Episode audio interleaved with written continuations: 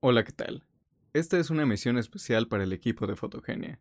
El día de hoy se integra nuestro equipo de conductores Paulina Vázquez, quien ya anteriormente había escrito en nuestro sitio web y que ahora también será parte habitual de este espacio. También porque es la primera ocasión que dejamos nuestra exploración temática para dedicarnos totalmente a la obra de un director o directora. Y qué mejor que empezar con uno de nuestros favoritos, Pedro Almodóvar. Hablaremos sobre sus películas, sus temáticas habituales, sus personajes, entre otras cosas. Quédate con nosotros.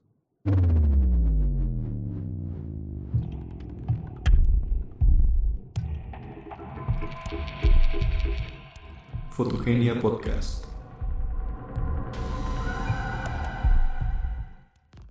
Como mencioné en la introducción, en este podcast nos dedicaremos exclusivamente a comentar la figura de Pedro Almodóvar uno de los cineastas y productores más importantes de la historia del cine iberoamericano, y, por qué no, de la historia mundial. Para esto nos acompaña Paulina Vázquez y Axel Flores. ¿Cómo están? Hola, muy bien, muchas gracias. Muy emocionada de participar y unirme al podcast del día de hoy. Y pues también muy bien, aquí emocionados por comentar la obra de Pedro Almodóvar. Que justo acaba de cumplir años, ¿no? Sí, 71 años y muchos de ellos filmando. Entonces, pues es una figura muy especial en el cine contemporáneo y pues como mencionaste, ¿no? En el cine mundial. Sí, de hecho es uno de los directores españoles con más películas, ¿no? Con más películas difundidas internacionalmente. Sí, aparte creo que, o sea, cada película de él logra como aglomerar a ciertos sectores de la cinefilia, ¿no? O sea, pasó recientemente con la película Dolor y Gloria y ahorita pues también está pasando con este pues con este cortometraje, ¿no? Que se llama La voz humana y que se, está, se presentó en el Festival de Venecia, en Toronto, en Nueva York. Entonces, pues sí es un cineasta muy querido por todos los cinéfilos. Bueno, para empezar, ¿qué, ¿qué podríamos decir? ¿Cómo podríamos empezar a hablar del cine de Almodóvar? Pues pienso a lo mejor en que mm, tener en consideración, bueno, a mí me gusta pensar mucho a todos Um, a todos los directores de cine de autor o a los creadores y creadoras eh, a partir de comprender un poco acerca de su, de su mundo, decir como, ok, ¿qué es lo que conforma su identidad? ¿A dónde viene? Porque a partir de entender ciertas cosas puede ser mucho más rico comprender o localizar algunos símbolos o o señales dentro de sus filmes y creo que, por ejemplo, pensar en que todo lo que conforma Almodóvar también es un reflejo en sus películas, pues a partir de ahí como que a mí me gustaría, o bueno, a mí me gusta como ir viendo o adentrándome en las filmografías de los autores. No sé ustedes qué piensan. Eh, sí, me parece como interesante lo que dice Paulina de, este, pues, hablar de los cineastas a través de su contexto, porque el contexto de Almodóvar es un contexto muy específico, ¿no? Porque este, su obra eh, se inscribe en el marco de lo que se conoció, de lo que se conoció como la movida madrileña, que pues fue un movimiento que después del régimen eh, de Franco empezó como a promover la libertad de expresión, ¿no? Y en las primeras películas de Almodóvar creo que eh, sí hay como una voluntad de confrontar ciertos valores o de confrontar, pues, e, esta, esta imagen de la España católica ¿no? y conservadora. Eh, por ejemplo, sus primeras películas creo que tienen como muchas, este, muchas referencias en contra de la, de la iglesia, ¿no? Como la película Entre Tinieblas. Y pues también está eh, Pepi, Lucy Bomb y otras del Mantón, que fue su ópera prima y que de hecho, este, precisamente ayer publicamos un, este, un hilo en Twitter acerca de cómo fue para él filmar esta película, ¿no? Entonces, como un cine muy, muy especial eh, y que se ha ido transformando, yo creo que con el paso del tiempo, ¿no? O sea, creo que si uno ve la primera película de Almodóvar, esta, y pues con la última que se pudo ver, al menos como mundialmente, que fue Dolor y Gloria, hay un Almodóvar completamente distinto, ¿no? Un Almodóvar que ya es muy personal, que ya como que no hay tanta confrontación. Yo no sentí como mucha confrontación esta de Dolor y Gloria, no sé si a ustedes les pareció, creo que es como más eh, un, retrato, un, un, relato muy, muy, este, muy nostálgico, con mucha añoranza, ¿no? Sí, bueno, este, como mencionas, pues, sí, ha, sí ha habido una evolución en el cine de Almodóvar. De hecho, hablar del cine de Almodóvar también podría ser hablar del cine de Almodóvar dentro del cine de Almodóvar. Eh, hay diferentes... Sí. hay... Bueno, es que... Hay una suerte de metacine, ¿no? Ahí en su... en su filmografía, ¿no? Sí, exactamente. Y de hecho, este, mm, por ejemplo, Dolor y Gloria es una película bastante bella, una película realmente hermosa, en la que habla real, bueno, en la que habla de su infancia, pero de una manera libre, tomándose ciertas libertades creativas, digamos, ¿no? Lo realmente interesante también es que, por ejemplo, hay homenajes a otras películas dentro de sus películas, ¿no? De hecho, podría decirse que hay como un universo Almodóvar, por así decirlo. Sí, sí hay personajes que, o sea, como que repiten cierto personaje en otra película de una o de, o de otra forma. Entonces sí es como algo muy interesante. De hecho, hasta creo que podría haber una, un tema de tesis aquí, ¿no? De el cine de Almodóvar. De hecho, yo una vez chequé un libro, no recuerdo bien el nombre, pero que, o sea, que era como un libro de entrevistas a Almodóvar, de alguien que pues lo acompañó en el set y, estuvo con él durante los procesos de filmación de, creo que la, ley del deseo. Y al final del libro como que venía una suerte de diccionario que hablaba, eh, por ejemplo, de qué significaban los teléfonos rojos en el cine de Almodóvar. El color eh, rojo, ¿no? Por ejemplo, pero, este el color rojo está muy presente, ¿no? Pero o sea que eh, el teléfono rojo como tal también. Sí, claro que hay muchas este, películas en las que sale el teléfono, el teléfono rojo, ¿no? Entre ellas creo que Los amantes pasajeros, eh, La ley del deseo. Y esta... Ah, sí, Mujeres al borde de un ataque de nervios, seguramente. Y también hay como esto de los taxis, ¿no? O sea, todos sus personajes toman taxis. Eh, si hay un universo, o sea, por ejemplo, también leía en esto de de que Almodóvar, por ejemplo, se interesó mucho en los momentos en los que sus personajes, y esto es como algo muy raro, que hacían del baño, ¿no? O sea, él, él en una entrevista también acerca de, si no mal recuerdo, Pepe y Lucy Bomb y otras del montón, dijo que... Otras chicas del montón. Y otras chicas del montón, sí, esa, ese nombre siempre se me va. Pero bueno, dijo que, este, que como el cine no es la realidad, o sea, eh, si algo no, no sirve, pues no entra, ¿no? Y para él siempre dio como mucho morbo retratar la intimidad de sus personajes. Entonces es un cineasta eh, pues muy especial también, ¿no? En eso.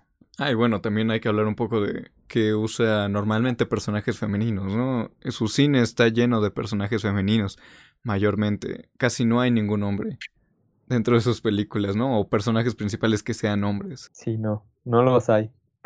Pero que creo que también, no sé, y aquí a lo mejor Paulina nos podrá decir, este, no, no es como un cine que, busque empoderar a la mujer, no sé, no creo que, que Almodóvar se interese por eso tampoco. Híjole, es que yo, yo siento que pasa mucho dentro de los creadores, o sea, también hay que tener en cuenta el contexto de este sujeto, ¿no? Porque tanto él como muchos otros creadores a lo largo de la historia, tanto del cine, la literatura, em, la pintura, siempre ha habido una fascinación quizá pues bastante patriarcal acerca de interpretar lo que los sujetos masculinos creen de los sujetos femeninos o de las mujeres, poniendo entre comillas como las, como un, ay, no sé cómo decirlo, como un, pues como una categoría, ¿sabes? Como de estudio. Y, y, no pensándolo tanto como, como mujeres tal cual, porque por ejemplo, ahorita que lo dijiste, pensé mucho también en el cine de Igman Bergman, que también la mayoría, si no es que casi todos sus personajes son mujeres. Entonces, siento que más bien dentro de, pues para las mujeres, para los sujetos masculinos muchas veces son el otro, y no es que trate de justificarlo, porque también a veces yo digo, ay, como, híjole, ya otra vez, ¿sabes? Un vato hablando de morras, es como, mm". pero creo que lo rescatable o lo, lo muy valioso del cine de Almodóvar es que los personajes de Almodóvar creo que no son solamente sujetos femeninos, aunque mayormente la feminidad es, un, es, un, es una característica que permea a sus personajes, sino que más bien creo que la manera en la que interpreta a sus personajes es a partir de tener una visión un poco más plural de que un ser humano puede ser muchísimas cosas. Y mm, algo que creo que es valioso es, por ejemplo, entender que hay mujeres transexuales, que hay o sea, que más bien no, no se trata más solo de decir, ah, pues sí, es LGBT o es, ah, soy, soy gay o soy lesbiana. No, no, no. Sino de entender que son seres humanos que viven sus complejidades a partir de sus gustos, de sus preferencias, de su manera de interpretar el género. Y eso creo que es lo valioso y lo interesante, porque justo eh, el abordar este tipo de personajes, en, bueno, en el momento en el, en el que él los comenzó, pues fue muy pues fue muy categórico, ¿no? O sea, partió como, es un parteaguas en la historia del cine también, porque justo se atrevió a mirar lo que en ese momento no se miraba o lo que se pretendía no mirar. Y creo que enunciarlo, pues es valioso, porque también no creo que, creo que a lo mejor es algo aventurado decir esto, pero me parece que no es morboso. No es un cine que diga, ay, mira, sino más bien es como muy sensible y eso es algo como, pues valioso, creo yo. Justamente que mencionas esto, este, estaba, estaba viendo una entrevista que le hicieron en su juventud a Pedro Almodóvar eh, después de sacar esta película que es no ¿qué he hecho yo para merecer esto? En la que hablaba de, bueno, en la que le preguntaron sobre pues todos los personajes que manejaba, ¿no? Que mayormente manejaba mujeres y que también había este personajes gays, personajes este pues que podrían considerarse escandalosos, ¿no? Para ese tiempo. Y él menciona que su cine siempre, bueno, que él siempre quiso que su cine representara la realidad, ¿no? Aunque obviamente no lo hacía porque tenía cierto tipo de colores este súper expresivos de, o sea, que tenía como un estilo propio, ¿no? Pero ajá, pero que a lo que iba es que estos personajes formaban parte de su mundo, ¿no? Formaban parte de su exterior y que estaban ahí porque su cine era una ventana hacia el exterior. Entonces, este, creo que es muy atinado lo que estás comentando. Y a mí me parece, por ejemplo, ahorita que se habla como de las representaciones, ¿no? O sea, creo que este, o sea, el, cine de Almodóvar como que trata de, burlar la representación, ¿no? Y eso me gustó mucho de lo que dijo Paulina, porque eh, los personajes, por ejemplo, de Almodóvar, que son homosexuales, que son transexuales, que este, eh, que, han que han sufrido abusos, ¿no? Que son drogadictos, que tienen sida, o sea, como que a ellos no se les, eh, eh, y esto no, no, se les trata especial o su personalidad no reside en eso, ¿no? En ser parte de una minoría, sino que ahí en su mundo de Almodóvar es, pareciera que esas cosas son totalmente normales, ¿no?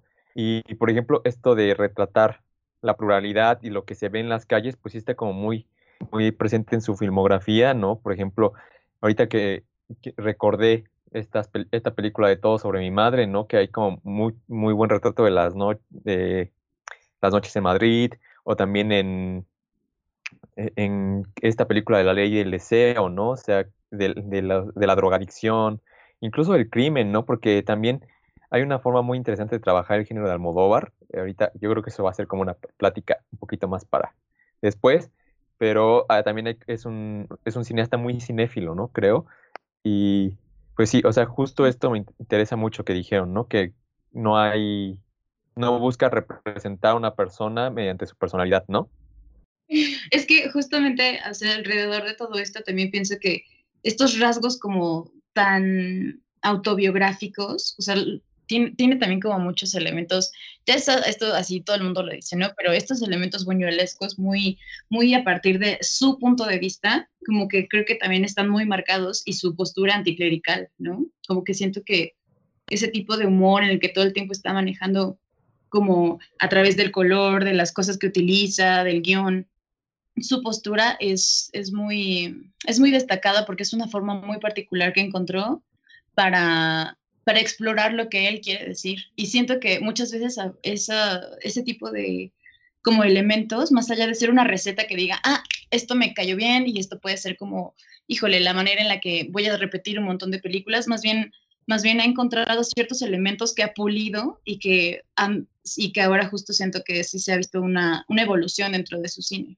Sí, sí, pero o sea, me parece que eso es muy importante porque este, pasa esto, ¿no? Almodóvar conocía esa realidad, ¿no? O sea, conocía esta realidad de la, de, eh, la pluralidad, de los rostros de, que estaban en las calles, ¿no? O sea, por ejemplo, hay algo muy chistoso que aquí, pues en México siempre se hace burla a un cineasta que hace comedias románticas y que siempre como que está tratando de copiar a Pedro Almodóvar, ¿no? Y que saben quién es, es Manolo Caro, ¿no? Y que la principal crítica a Manolo Caro pues siempre es de que hay pura gente blanca, ¿no? Y o sea, creo que Manolo Caro quiere copiar el estilo, pero pues no, no logra eh, ver la pluralidad más allá de lo que conoce él, ¿no? O sea, no, el mundo de, Manolo Caro me parece muy reducido, ¿no? En ese sentido.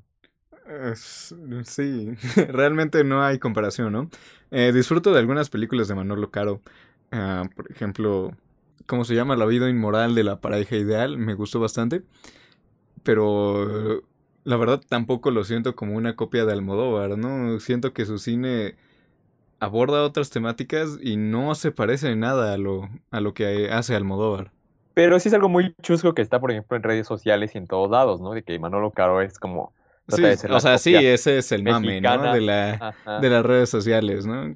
Sí, sí, sí lo he visto, pero sí lo siento como un poquito diferente. De hecho, este, creo que todavía Manolo Caro es como más, es muchísimo más comercial.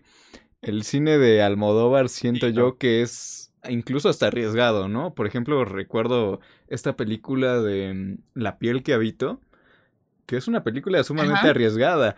Eh, cuando la vi a mí me fascinó, pero también me quedé asombrado, ¿no? Dije, oye, ¿qué onda, no? ¿Quién, quién tiene esto en la cabeza para imaginárselo?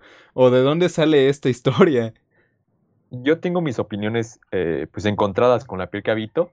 Eh, creo que esta fue una de las primeras películas de Almodóvar que vi. O sea, como que anteriormente no tenía con mucha relación con el cine. Entonces esta fue, no me acuerdo, creo que fue una vez en Netflix porque esta película pues estaba en, el servicio de streaming, que era el auge de los servicios. Entonces la vi ahí, pues me pareció como muy rara. Entonces tengo mis opiniones como muy, muy eh, encontradas con esta película, pero creo que Paulina tiene algo interesante que decir de esta película. Mm, justo le, comentaba a Axel afuera de podcast y cosas así, que tenía, bueno, en, hace como unos dos años hice un proyecto acerca de la piel, del tegumento, y eh, me gusta mucho nutrir mis proyectos de películas y de muchos productos audiovisuales y justo también me encontré con La piel que habito, que creo que también fue de mis primeras películas em, de Almodóvar. Y también, o sea, yo igual pensé como, ¿qué es esto? O sea, ¿qué es lo que estoy viendo? ¿Qué es lo que está pasando? ¿A quién se le ocurrió? ¿Por qué se le ocurrió?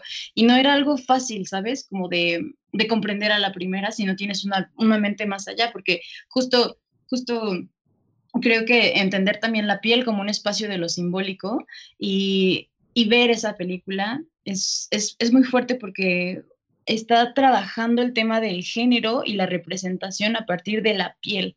Y eso a mí me interesa mucho porque me puse a pensar en, ok, es una piel, está cuidándola y están sucediendo un montón de cosas.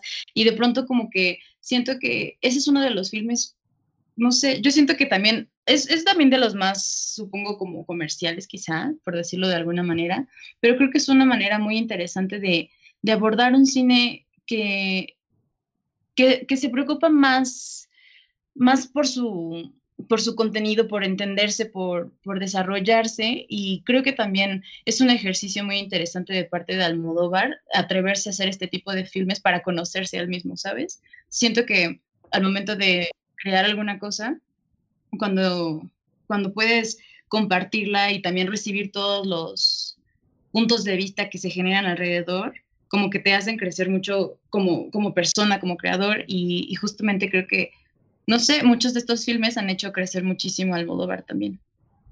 Y, y sí, precisamente, ¿no? Porque ahorita hablamos de, de las referencias, y por ejemplo, me gustó mucho ahorita que dijiste esto de que la piel, a través de la piel, está tratando como de descifrar el género, ¿no? Y su relación porque pues digamos que esta película le dé mucho a otra que se llama Los ojos sin rostro, que es una película de terror y que también trabaja ese proceso de la piel, ¿no? De la reconstrucción de la piel. Pero si aquí estamos hablando de que Almodóvar está apropiándose las referencias hacia su propia, hacia su propia forma de ver las cosas, ¿no? Este, e, esto del género, eh, o sea, me parece que toda este toda su filmografía, como dices, o sea, está como que cada vez va evolucionando un poco más en ciertos temas, si acaso hay algún bache ahí que yo podría decir que hay como en, Julieta y en Los Amantes Pasajeros, que a mí no me gustó mucho. Pero, por ejemplo, si nota una evolución, ¿no? Por ejemplo, en, Dolor y Gloria a mí me pareció una película excepcional. El final me parece uno de los mejores finales que he visto en el cine contemporáneo porque fue como un truco que nadie se, este, nadie se esperaba, ¿no? Bueno, yo no me lo esperaba al menos. Entonces, sí, yo me lo veía venir, ¿no? Lo, lo, lo li como ya este, casi llegando al final. Dije, no, esto va por acá, pero realmente es un final muy bello. Y creo que escribiste algo muy bonito en Twitter, ¿no? Que este, lo escribiste así muy estilo Ayala Blanco. No, que y estaba es que precisamente esa es una, esa es una crítica, la crítica de Ayala Blanco que le hizo la película, que creo que es una de las mejores críticas de Ayala Blanco. O sea, Ayala Blanco es un crítico de cine que es muy raro leerlo porque muchas veces parece que no te dice nada, pero tiene momentos en los que pues realmente te hace pensar que sí es el mejor este, crítico de cine que hay en México y precisamente en, e, en esa crítica de Dolor y Gloria, que la estoy buscando, este, eh, escribe algo sobre el final, ¿no? O sea, eh, y que es como muy, muy bello eh, eso, lo estoy buscando. Es esta, ¿no? A ver, nada más para ver si, no le cortas. A ver. en la edición Gloriosa se provee de un final que vale por la película entera. Una suntuosa pietá valenciana con lujo de icono fílmico armenio del Palatinov del color de la granada, que convierte los flashbacks recién vistos en secuencias de un rodaje work in progress de cine dentro del cine, enseñando la cola que dulce y autoenternecida y terminalmente se muerde para remontar, reivindicar e integrar así la intemporal relación budista entre el dolor y el deseo. O sea, creo que sí es de las mejores críticas de Yara Blanco que he leído. Sí, ¿no? Como que se le, puede, se le puede perdonar que haya puesto, ¿cómo se llama esta película? La de los luchadores, la de Ni tú ni yo en lo mejor del cine mexicano. De, de 2019, creo, ¿no? 2018. No, no, no. y siento que Ayala Blanco también tiene sus momentos, ¿no?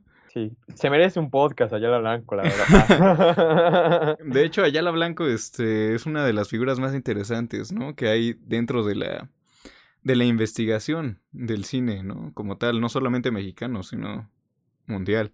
Estos libros que ha sacado en forma de abecedario, no sé si tengan idea, pero lo que él está haciendo es que está haciendo el abecedario del cine, ¿no? Y si bien del cine, mexicano. del cine mexicano.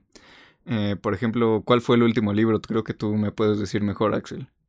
Si, si no me equivoco, va en la ñ y que es La ñerez del cine mexicano, que fue como un título que se esperaba mucho porque, o sea, no sabíamos qué le, íbamos a, qué le iba a poner, ¿no? La ñ tiene como muchas, eh, se podría formar muchas palabras con la ñ, ¿no? Yo pensaba que le iba a poner la ñoñez, no sé, o sea, había como mucha... Creo que hay más ñeres, ¿no? Hay más ñeres en el cine mexicano. No sé, si te fijas como en ciertas realizaciones del CCC, podrías decir que hay como ñoñe, una suerte de ñoñez, ¿eh? Sí, tal vez. Bueno, el primero de estos libros fue Aventura en el cine mexicano, ¿no? Ajá. Un libro bastante interesante que si tienen la ocasión de leer, más que, más, más que recomendable. Pero bueno, sigamos con Almodóvar ahorita, por ejemplo, que, que, hablábamos, ¿no? Y que esta crítica de Ayala Blanco habla de la relación entre el dolor y el deseo, pues el deseo es como una parte sustancial, ¿no? De la obra de, este, de Pedro Almodóvar, ¿no? O sea, aparece, me parece, en La Ley del Deseo, como su mismo nombre la dice, también en La Mala Educación, que son películas muy parecidas a Dolor y Gloria, porque hay curas, hay este, y esta relación de los curas, ¿no? O sea, de los, de la, de, los curas homosexuales, ¿no? Que tanto como que teme. No, y abusadores, ¿no? También, este, por ejemplo, creo que hace poco este Pedro Almodóvar, este, anunció que en su niñez, en su niñez un, este, un cura intentó abusar de él, ¿no? Sí, yo creo que eso es como, se ve mucho en su filmografía, ¿no? O sea, ahí sí. yo creo que ves una, por ejemplo, ves la mala educación y sí piensas en eso, ¿no? O sea, bueno, no sé, yo pensé en eso, o sea que como que había una suerte de abuso ahí. Y bueno, este, vamos a hablar también un poco de los temas de todas las películas de Almodóvar, pero no sé qué les parece que si mencionamos las dos que más nos gustan y las dos que también, pues, nos, no, no nos agradan tanto, ¿no? Va, va, va. Entonces, si quieres empiezas tú, Paulina, después yo y al final, pues, Pablo, que ya es el que tiene la palabra. Bueno, pues yo creo que mis dos favoritas, una por cosas muy personales, justo es La piel que habito. Em, la otra es Dolor y Gloria. Ay, me conmoví muchísimo cuando la vi. Y em, las dos que nomás no, pues yo creo que es Julieta de 2016. Y la otra, la verdad la tendría que pensar más, pero con esas me quedo por ahora. Yo, yo tengo como mucha, este, muchas dudas, ¿no? Porque a mí, por ejemplo, Dolor y Gloria también me gustó mucho, pero yo creo que una de mis favoritas es La Ley del Deseo. Y pues aquí dudando como un poco todo sobre mi madre. Esas dos son mis favoritas. Esas tres. Y, pues yo creo que de, las que no me gustaban tanto, pues Julieta, o sea, creo que Julieta es como un anime que casi nadie le gustó. y Los amantes pasajeros. Esas serían las dos que no. Ok, ok. Este, híjole. Es que sí he visto casi todas. Creo que realmente me faltan muy poquitas este, de ver. no he podido ver Entre Tinieblas, que dicen que está bastante interesante. Está muy buena también Entre Tinieblas. Y que ahí también habría que comentar un poquito de, eh, pues, la crítica a la iglesia, ¿no? O sea, de, de, este, de unas monjas que se llaman, este, Sor Perdida, Sor Estiércol, Sor Víbora. o sea, está bastante interesante, pero bueno, te dejo continuar. A ver, es que, como dices, Volver, eh, bueno, este, Volver es una de mis favoritas. Creo que tiene una de las historias más increíbles que, que están en la filmografía de Almodóvar. Este, es una historia bastante bella. ¿Cómo se llama? Dolor y Gloria, eh, también este final que tiene y estas, estas elipsis, de hecho, ¿no? Estas transiciones que tienen son realmente elegantes. Eh, y también se posiciona también en una de mis favoritas, ¿no? Y Mujeres al borde de un ataque de nervios, me encanta, es bastante divertida. Pero creo que de ese tiempo sí me queda, sí me quedo también con la ley del deseo. Sí. Y las que, ajá, y las que no, no me gustan tanto, creo que sería ¿Qué he hecho yo para merecer esto? Creo que es una de las películas que le abrieron mucha fama. Creo que tuvo muy buena crítica en el, en el Times o en el New York Times, una de esas dos. Y también otra que no me agrada tanto, digamos. Creo que Carne Trémula es también otra que no es de mis ah, favoritas. Sí. Hubieras dicho Julieta y pues ya. No, mira, Julieta no me desagradó. De hecho, la vi y, este, y no, no me desagradó. Se me hizo lenta, un poquito calmada. Pero es una historia muy estilo Almodóvar, ¿no? Parece que no pasa nada y y sí pasa, ¿no? Entonces, está, está interesante. De hecho, creo que el final es muy al estilo de Todo sobre mi madre, muy anecdótico, más que nada. Y que Carne Trémula es una de las películas que no muy comentadas de su filmografía, ¿no? O sea, hay, hay muchas que son muy conocidas y hay otras que sí son completamente desconocidas en, en ocasiones, ¿no? O sea, eh, por ejemplo, Entre Tinieblas, a mí me parece que es una película que también no se habla mucho de ella. Y pues en, no sé, Volver, o hable con ella, ¿no? Mismo también. Ah, ya hablé con ella, se me olvidó, y también es una de mis favoritas. Y son, películas que son muy comentadas. Y más o menos en los noventas, pues, eh, o, sea, no, había como toda una revolución en el cine español también, ¿no? O sea, eh, creo que antes había estado Arrebato de Iván Zurreta y también este cine de Migas Luna, ¿no? Que también muy parecido con una película muy, muy rara que es Jamón Jamón. Entonces, eh, y, este era como el cine español que todos, o sea, al pensar en cine español se pensaba como este tipo de cine, ¿no? En Jamón Jamón sale Penélope Cruz. Ajá, y Javier Bardem también. De hecho, este, una cosa interesante es que Almodóvar ha descubierto a muchos actores, ¿no? Sí. Por ejemplo, este, Antonio Banderas, este, lo descubrió con La Ley del Deseo y con Matador, más que nada, ¿no? En... Con Matador. Ajá, con Matador es el primer papel de este de Antonio Banderas, ¿no? En una película de Almodóvar y lo hace bastante bien. De hecho, no sé si ya vieron esta película. Es viejísima y creo que es una de las que se puede llegar a conseguir más fácil. Está en DVD por, editado por cima, pero pues ahí está. Y bueno, Matador este, significó también un, camino eh, pues diferente en, la filmografía de Almodóvar. Este, ah, pues hablábamos, ¿no? al principio de que fue un cine como eh, muy muy retador y que se tenía que entender este, en su contexto, eso que mencionó Paulina. Y este, pues precisamente Matador fue la última este, de sus películas este, fuera de esta productora que es El Deseo. A partir de esa película empezó a él, él mismo a, producir sus películas junto a su hermano Agustín Almodóvar. Y pues sí, ya se nota totalmente lo personal, ¿no? O sea, y ahora, por ejemplo, hablemos también de cosas chuscas en el cine de Almodóvar, ¿no? ¿Se acuerdan del, eh, del taxi? Eh, el de Mujeres al Ajá, el Mambo Taxi. Está chistoso, ¿no? sí.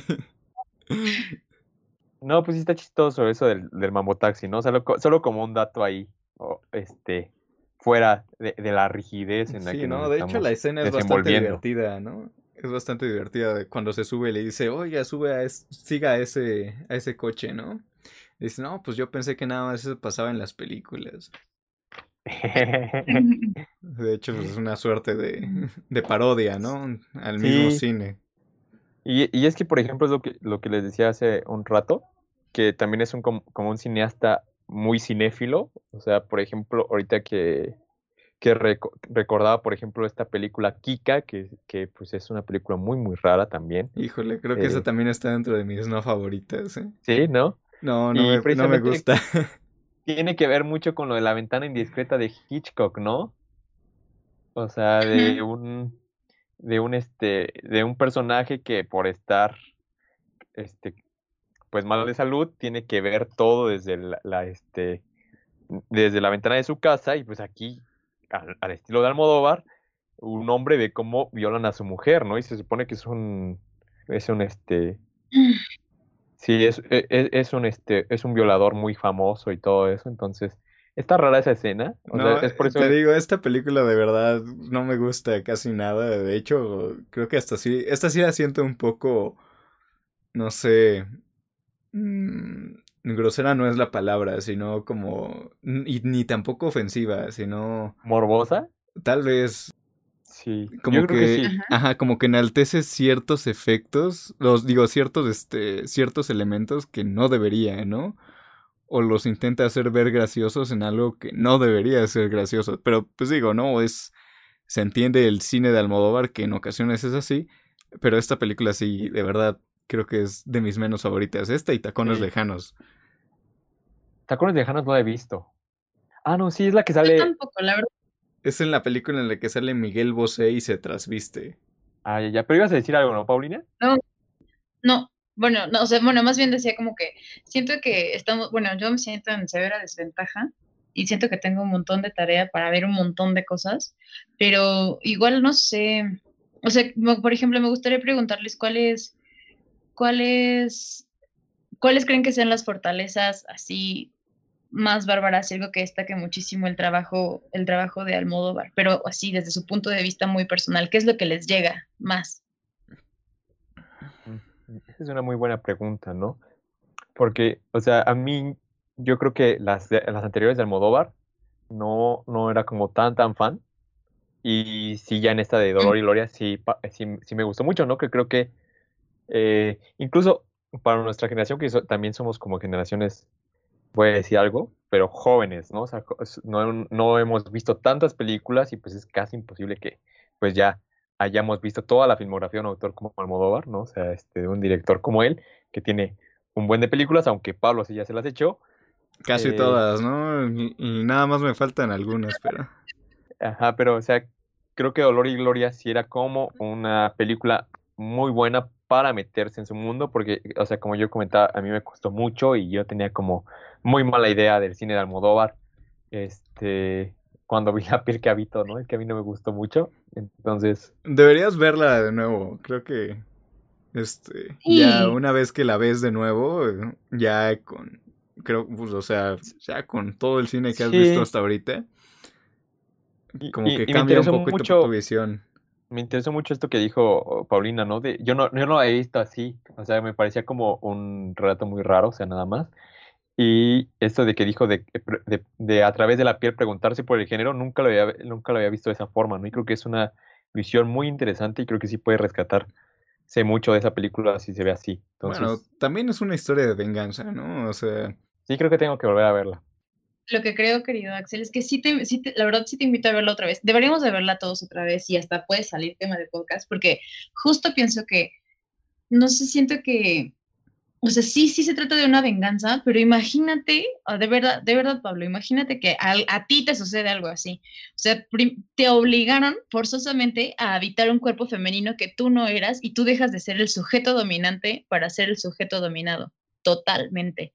Está muy cabrón es una forma de ver como, uff, ¿sabes? Como, híjole, porque a partir del cuerpo que tienes, vives la vida que vives. Entonces, está muy cañón. O sea, siento que los dos comentarios son válidos. Claro que sí es una venganza, pero también te, te pone en perspectiva todo lo que significa o no significa tener un cuerpo, porque aparte le cambió el cuerpo a este sujeto masculino para, o sea, para después que fuera su pareja y, y adestrarlo tal cual. Entonces su vida no va a volver a ser igual, su cuerpo no va a volver a ser igual y entonces ya tiene dos, dos maneras de vivir diferente y una no puede ser parte de la otra y entonces ahora qué es, ni es el pasado y tiene que ser un presente que no escogió. No sé, está, está interesante. Creo que es, creo que es un buen tema de conversación esa película solamente.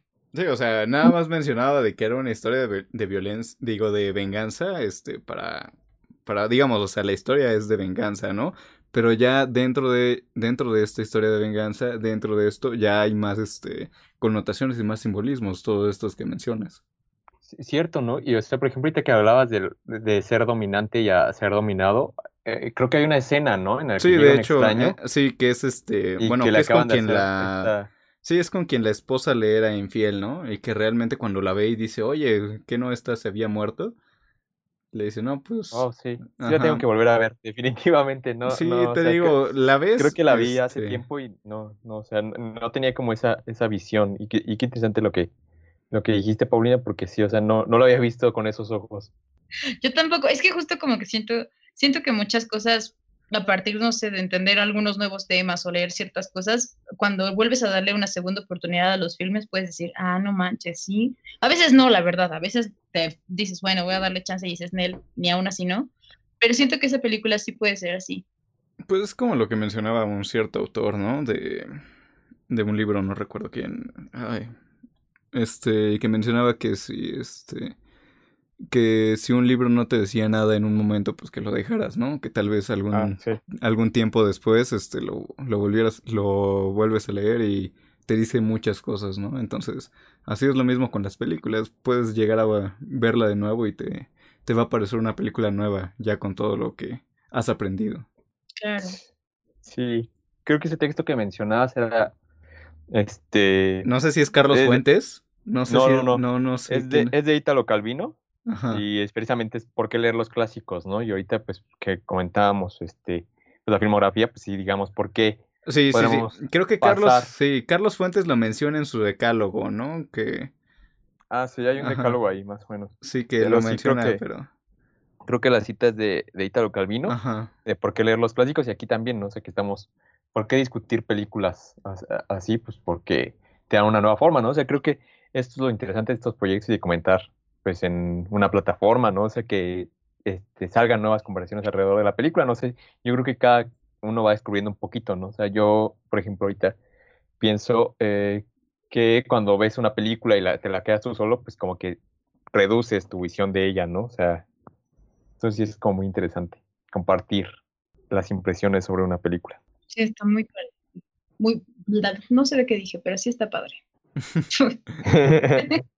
Pero bueno, ya para ir este como que finalizando un poco, pues, o sea, creo que hemos hablado de todo y de nada, ¿no? como que no hemos este abordado bien eh, qué es lo que, como dice Paulina, ¿no? ¿Qué es lo que hace Almodóvar Almodóvar, ¿no? ¿Qué es lo que representa su estilo? Exactamente. Sí. A ver, podrán, a ver, ahorita como ya para finalizar, como acoplando un poquito la, la, pregunta que hizo Paulina. ¿En, qué, en pocas palabras, ¿cómo definirían el cine de Almodóvar?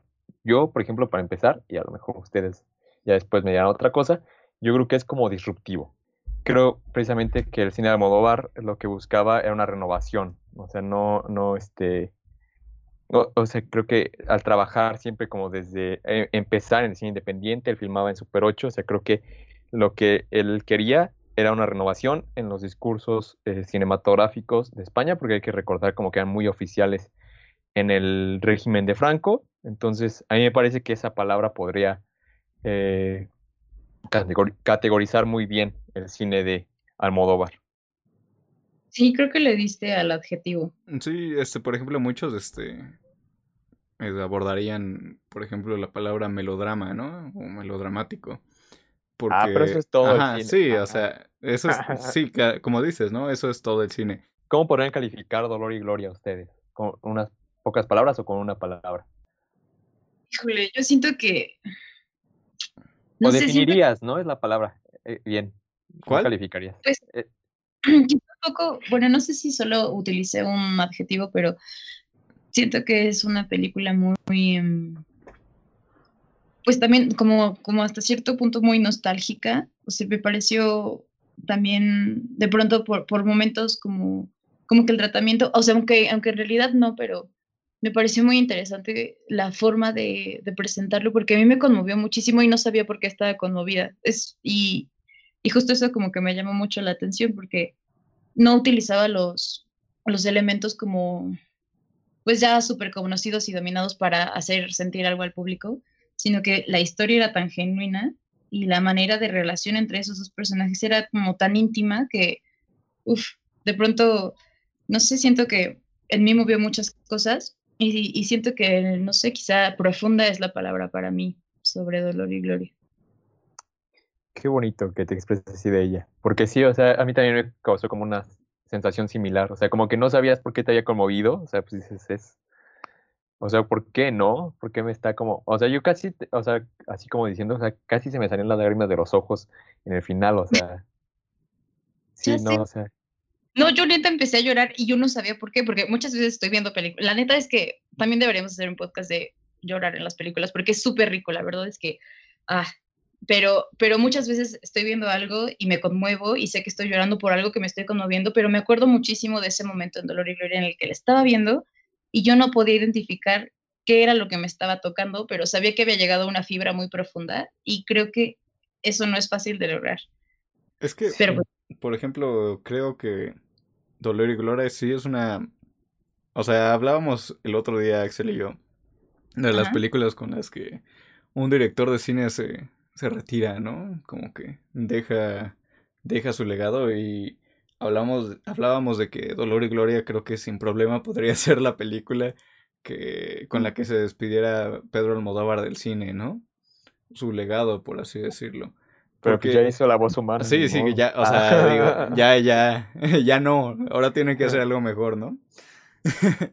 Pero a lo que voy es que, por ejemplo, esta película, pues sí, ¿no? Tiene como esta suerte de causar este efecto de, de, de conmover el público, ya sea como por ejemplo por la música, por la, la tonalidad, este, los tonos en pantalla, todo eso.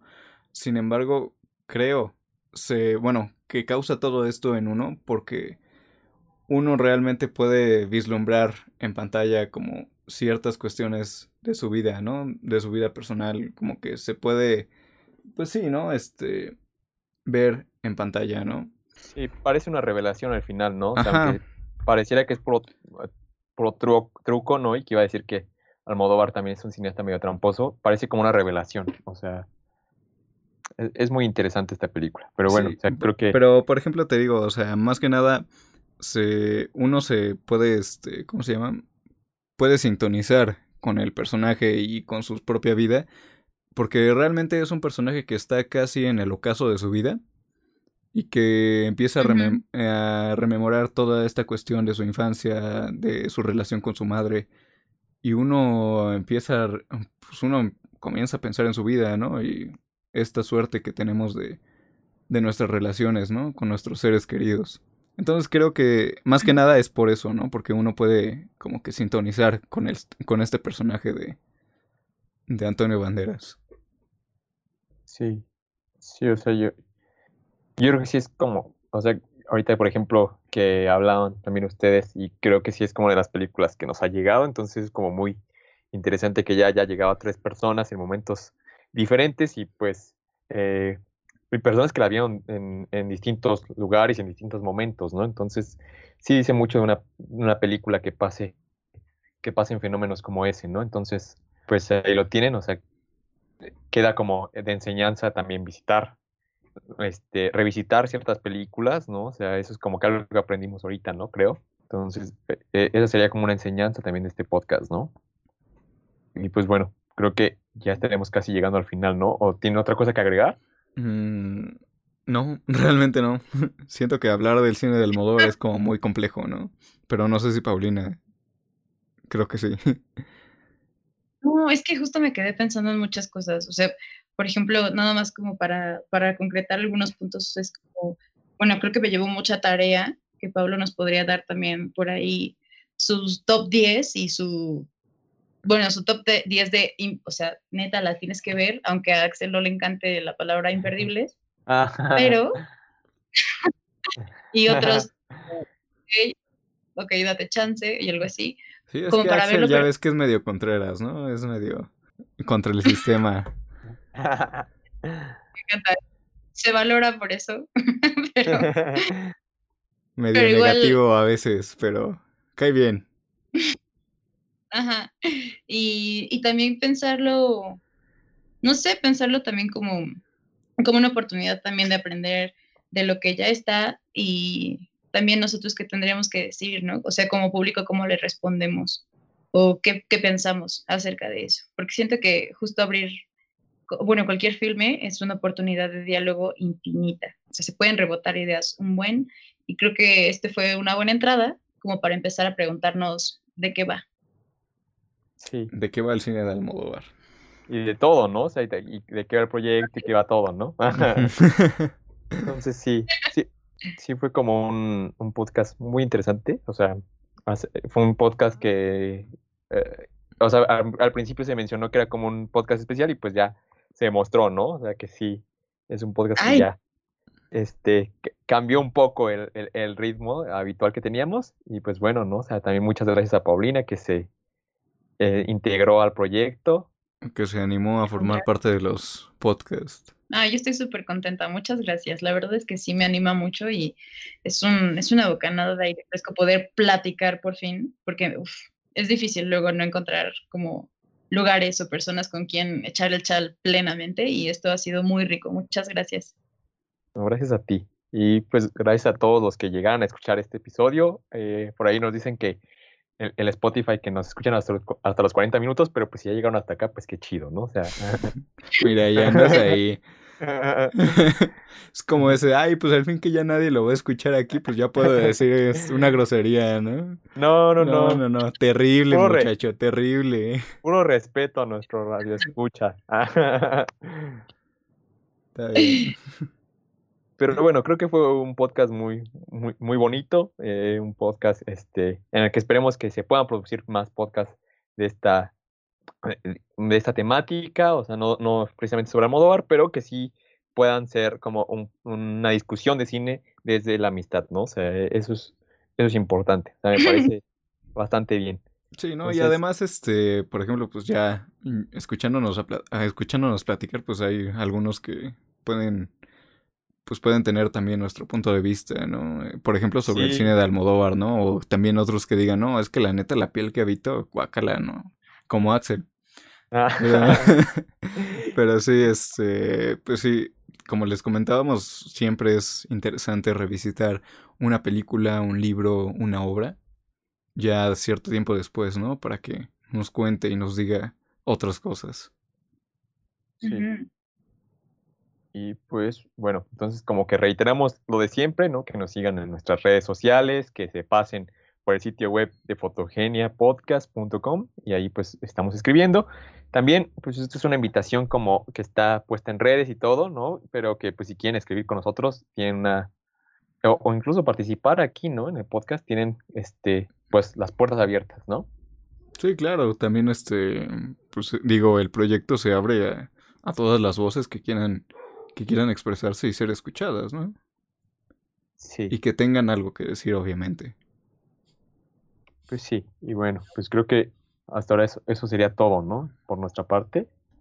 En serio, muchas gracias por escucharnos, este, muchas gracias por estar aquí, a, Paulina, a Pablo y pues a todos, ¿no? O sea, los que hacen esto posible, los que han eh, contribuido con eh, artículos para el sitio web, entonces también a Shanti que ahorita no está, pero este, que forma parte del equipo de Fotogenia. Entonces, aquí, pues muchas gracias a todos, ¿no?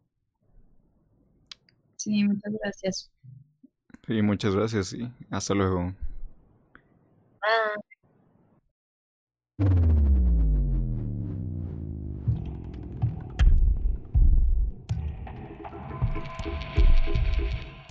Fotogenia Podcast.